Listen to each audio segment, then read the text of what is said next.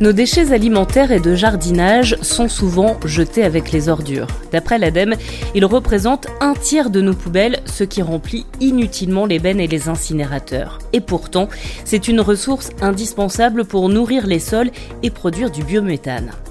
Depuis le 1er janvier, toutes les collectivités doivent proposer une solution de tri à leurs habitants. Le but Valoriser nos déchets organiques sous forme de compost ou d'énergie. Les collectivités ont pour cela trois options collecter grâce à des bornes, distribuer des composteurs individuels de jardin ou encore installer des sites de compost partagés. À Lyon, la métropole a opté pour les trois. Depuis 2021, 1500 points de collecte ont été déployés et quatre sociétés sont actuellement chargées de récupérer les biodéchets. Ecovalim qui va les envoyer en méthanisation et WeCompost, les alchimistes et Racine qui les transforment en compost. Racine, c'est l'entreprise la plus ancienne de la région lyonnaise. Elle s'est lancée il y a 30 ans dans la transformation des déchets verts. Reportage.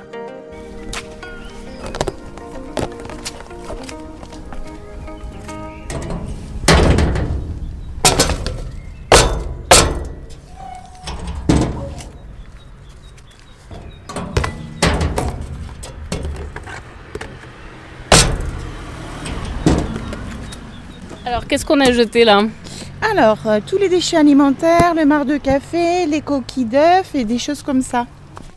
Olivia, c'est ma voisine. En bas de notre petit immeuble dans le jardin, un de nos voisins a créé un compost. Mais à 5 appartements, il est parfois un peu petit, alors Olivia alterne. Voilà, c'est bien pratique de l'avoir à proximité de la maison. Et puis je trouve que ça rend euh, chacun responsable de ses déchets. Donc je trouve ça génial. Le compost, c'est une habitude que, que tu toujours eue? Oui, en plus, on a déjà un compost dans la, propriété. Simplement, voilà, le fait d'en avoir un ici euh, et euh, qui soit mis en service par la ville, je trouve que ça nous responsabilise tous. Et en plus, on peut aussi jeter euh, des déchets alimentaires plus variés que dans le compost, on va familial, voisinage. voilà, donc c'est plus sympa.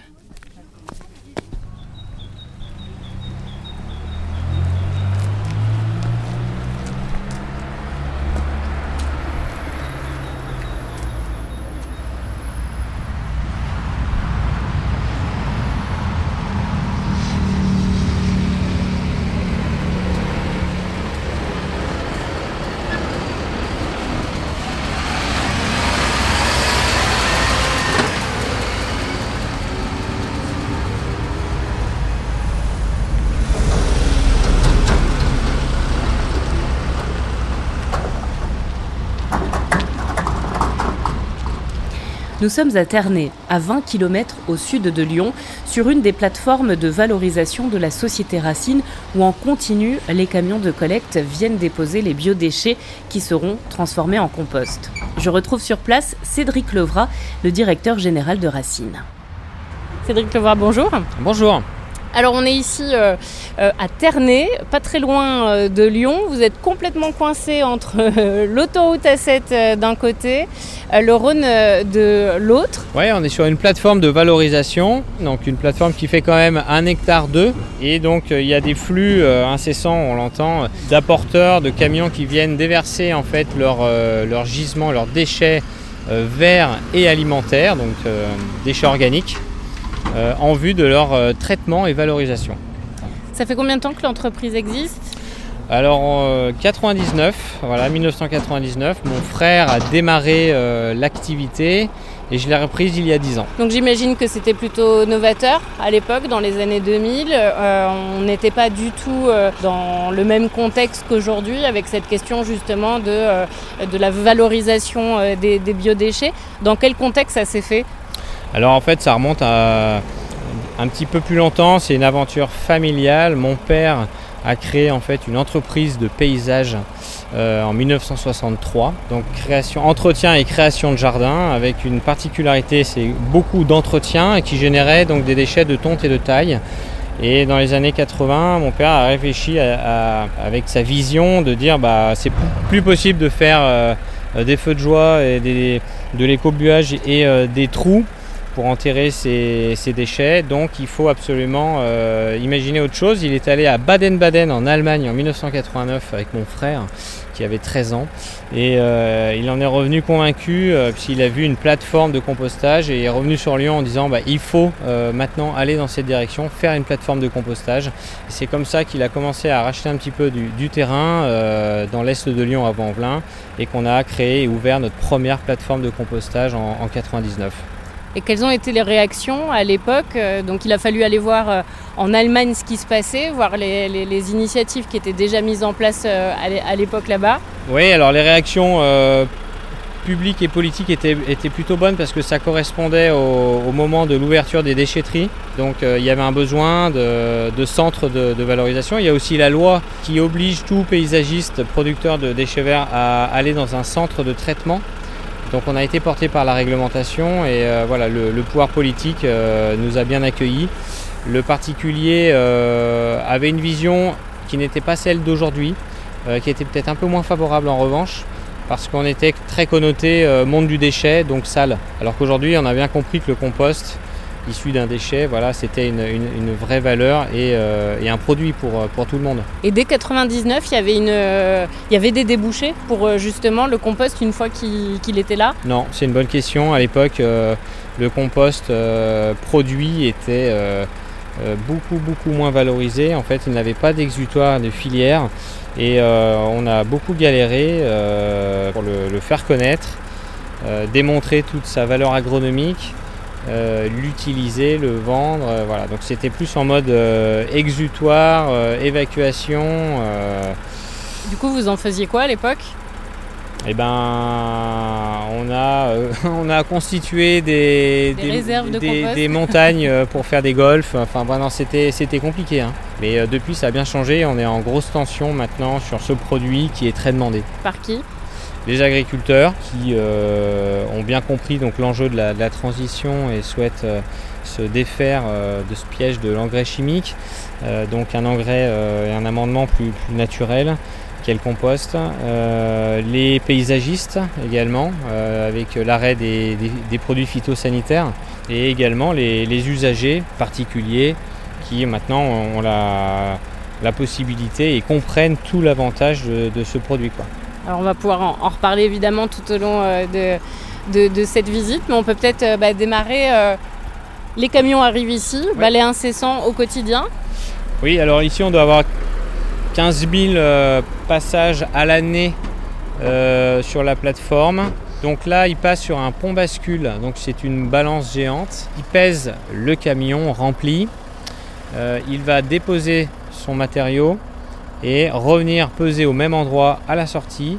Et la différence de poids fait la facturation euh, finalement de ce qui a été apporté en déchets, puisque le modèle économique fait que nous sommes nous rémunérés pour euh, traiter le déchet et eux ils payent pour euh, l'évacuer et le, faire éliminer dans un centre de traitement.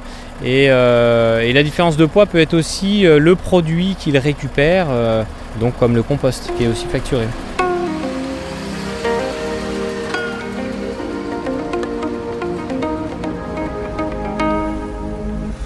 Alors on peut peut-être justement revenir euh, euh, au, tout début euh, de la boucle. En fait, qui vient déposer les déchets? Quel type de déchets? Parce que là, par exemple, on a des camions devant nous avec palettes de bois. Ouais.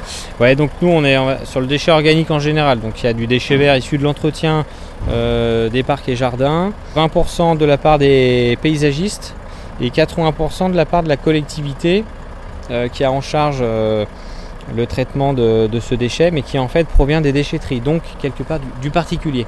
Ça c'est le déchet vert. Après il y a le déchet euh, bois, palette, qui vient euh, des collecteurs, donc des grands noms du déchet qui euh, ont des marchés avec les, collectivités pour exploiter les déchetteries et, et leur marché demande euh, de trouver les bonnes filières de, traitement. Donc nous on est celle du, bois aussi. Hein.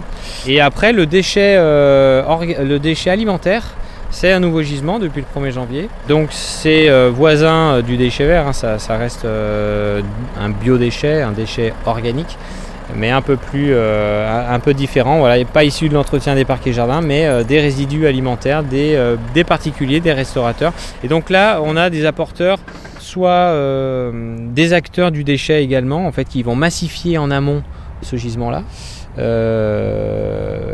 ou d'ailleurs principalement ça, parce qu'en fait moi j'ai pas de clients en direct comme les restaurateurs, les particuliers, etc. Donc moi je suis la filière finale de traitement, donc c'est déjà massifié en fait. Voilà, moi je, reçois les gisements massifiés.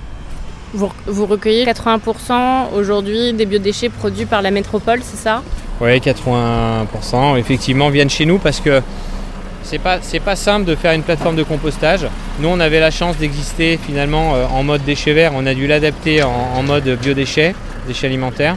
Donc plus facile que de partir de zéro. Donc on, existait sur le territoire et naturellement euh, les flux sont venus vers nous. Euh, donc oui, à peu près, c'est ça. Et ça représente 11 000 tonnes euh, en rythme manuel sur Ternay pour les biodéchets. Il y a un an, on était à 1000 tonnes. Donc on est passé à 11 000 et je pense que l'année prochaine, on va, en, 2024, on va, on va, doubler cette année. Donc ouais, ça monte en puissance, ça y est, c'est parti. Alors là, on, va un petit peu à rebours, c'est-à-dire qu'on passe devant un, tas qui est un compost fini, donc un, produit prêt à être commercialisé. Et on va à rebours euh, euh, traverser la plateforme pour comprendre euh, comment il a été fabriqué.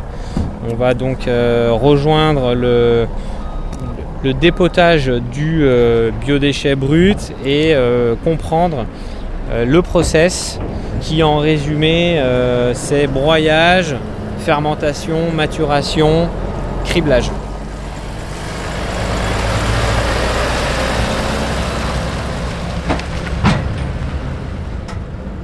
Euh, là on est devant un, tas de déchets verts, donc c'est important euh, dans le process euh, d'avoir du déchet vert.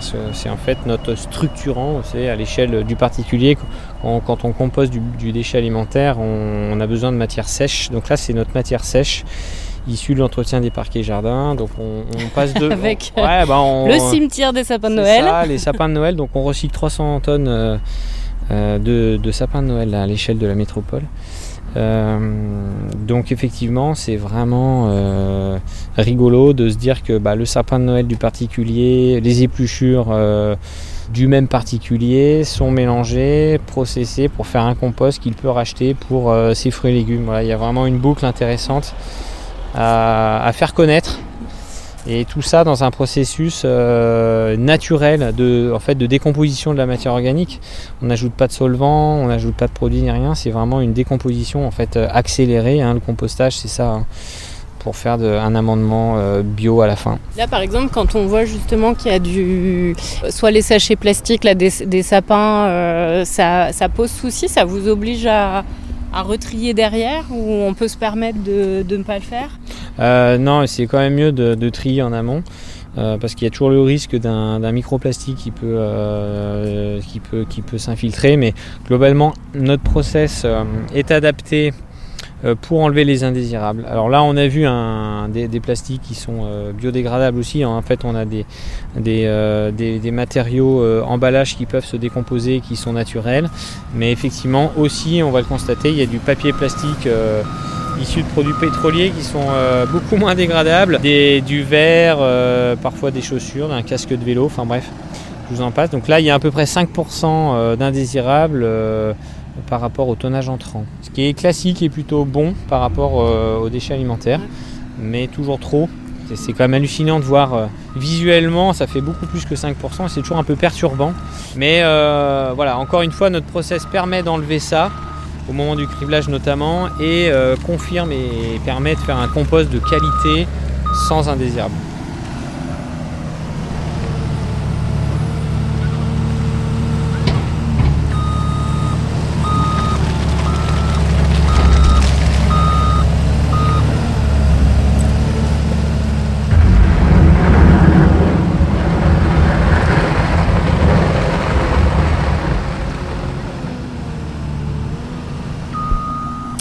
Donc là, on a un chargeur euh, qui est un engin avec un godet qui va manipuler le, déchet. Et il opère une recette de mélange où il va en fait prendre euh, d'un côté le déchet alimentaire en vrac brut et l'éponger, le mélanger avec du broyat de déchets verts dans un rapport de 1 pour 1 en tonnage. Et en fait, le broyat de déchets verts qui est la matière sèche vient éponger les jus et le côté liquide du, euh, déchet alimentaire, puisque dans un déchet alimentaire, il y a 80% d'eau. Donc quand on sait que c'était incinéré euh, jusqu'à maintenant, on, est, on est content d'en sortir et, de, faire autrement. Voilà la bonne recette pour à la fois maîtriser le, risque olfactif, l'impact odeur et euh, l'écoulement bah, notamment des, jus et, permettre un compostage optimal. Je me suis fait la réflexion en arrivant, on n'a pas une odeur euh, délirante. Quand on est passé devant les sapins, c'était même plutôt sympa. Très clairement, effectivement, il n'y a, pas, euh, a pas une nuisance olfactive incroyable. Bah, je suis content de vous l'entendre dire. On ne s'est pas briefé avant pour parler de ça, mais justement, c'est bien euh, oui, alors voilà, on on travaille pas dans une roseraie, on est, on travaille également à ciel ouvert, donc euh, je ne vais pas nier que certains jours dans l'année, il peut y avoir euh, une gêne occasionnée, mais c'est un peu le prix à payer pour bah, recycler un déchet, un déchet qui peut avoir une certaine odeur. Mais effectivement, on va voilà, adapter le process pour éponger suffisamment, faire le bon mélange. on a aussi des bonnes pratiques parce que le déchet vert en soi peut aussi générer des nuisances et ça fait 25 ans qu'on est maintenant rodé à l'exercice.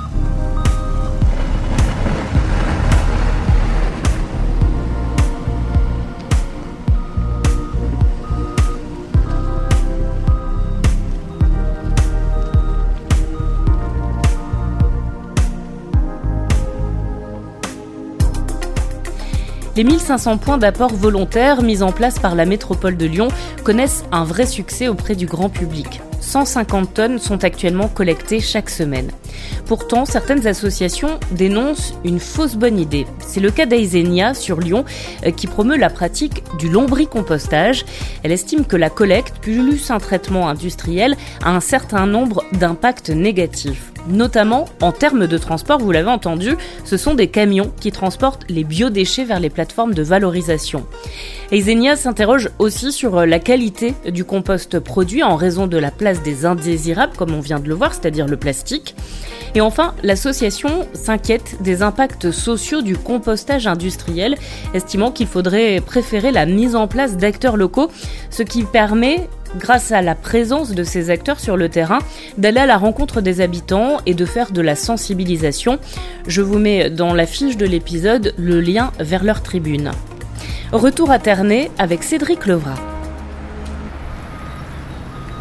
Donc là, en fait, on voit euh, le landin qui est constitué d'un mélange 50% déchets alimentaires et euh, broyat de déchets verts qui commence sa phase de fermentation. Donc c'est une phase euh, de montée en température euh, nécessaire à l'hygiénisation euh, du matériau, nécessaire pour en fait neutraliser les agents pathogènes type salmonelle, listeria qu'on peut retrouver potentiellement.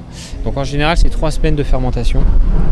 à l'issue, la chargeuse intervient pour démonter l'andin, le mettre dans une zone plutôt dédiée à ce moment-là à l'étape numéro 2 euh, qui est la maturation, où là on va, on va laisser un peu plus euh, les choses se faire. Euh, le matériau descend en température, parce que je, je, précise quand même que quand il monte en température, il peut aller jusqu'à 80 degrés. Donc après il descend en température, il va se stabiliser, il va prendre un peu de maturation. Hein. c'est comme le, après on va parler de vin, euh, un an d'âge, deux ans d'âge, dix ans d'âge. Bon, nous ça va être euh, entre trois mois et, 12 mois d'âge. Euh, et plus comme on le va... compter quoi. Ouais exactement. et plus on va attendre, plus il sera mature et plus en fait moins il sera chaud et plus il sera donc adaptable et commercialisable euh, en culture, euh, en milieu urbain. Euh, le risque de le commercialiser trop tôt, c'est qu'il soit trop chaud et qu'il brûle les racines. Voilà. Donc il faut attendre un peu. L'étape qu'on va après voir et opérer, c'est le criblage, qui est donc l'étape de, de, séparation des éléments fins pour produire le compost par rapport aux éléments grossiers, ligneux, boisés, euh, qu'on appelle refus. et qui à ce moment-là, ce refus, en général, il est remis en début de cycle puisqu'il fait office un peu de matière sèche et de structurant au cycle suivant. Et c'est à ce moment-là qu'on va enlever euh, par aspiration mécanique les indésirables papiers plastiques. Depuis euh, plus de 20 ans que, que, vous faites ça, euh, est-ce que vous voyez une évolution au niveau de la filière? Non, aujourd'hui, il y a un réflexe assez bon d'aller prendre du compost pour l'alternative aux engrais chimiques. La preuve en est, c'est qu'aujourd'hui, il y a une tension qu'on n'avait pas avant. Il y a 20 ans, on avait du mal. Aujourd'hui, on a presque du mal à trouver la quantité disponible pour euh, subvenir aux besoins du marché. Donc il y a de plus en plus de besoins de cette euh, matière, notamment bah, pour s'adapter aux enjeux euh, qu'on connaît du réchauffement climatique. Donc en fait de la nécessité d'adapter la ville. Donc il faut aménager, planter, végétaliser et ça ça demande de l'amendement, du terreau et donc du compost.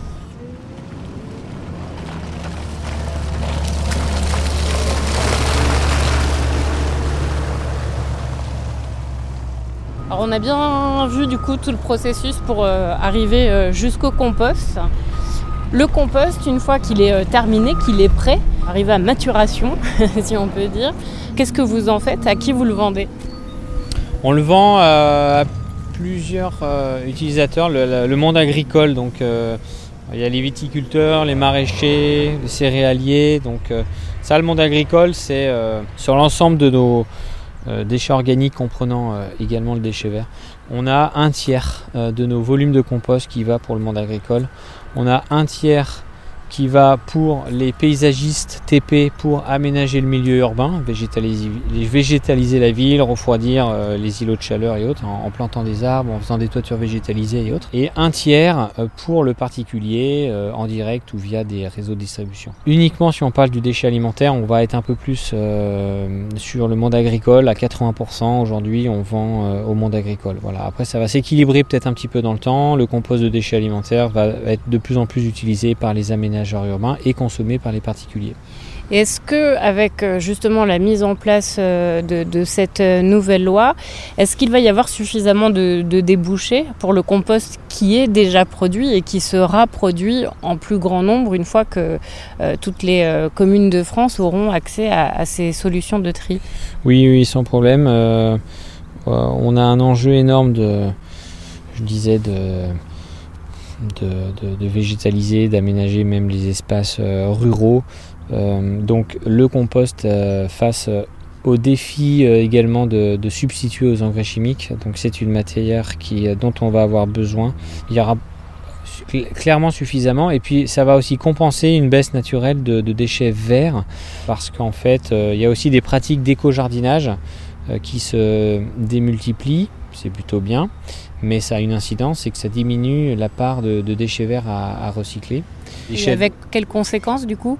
Bah, Une diminution des tonnages sur nos plateformes de valorisation, euh, donc moins de compost potentiellement. Mais euh, voilà, la montée euh, du coût d'un gisement qui arrive avec les déchets alimentaires vient, viendront en fait compenser cette baisse de déchets verts, voire même voire même compléter et diversifier. Enfin, au final, il y en aura plus.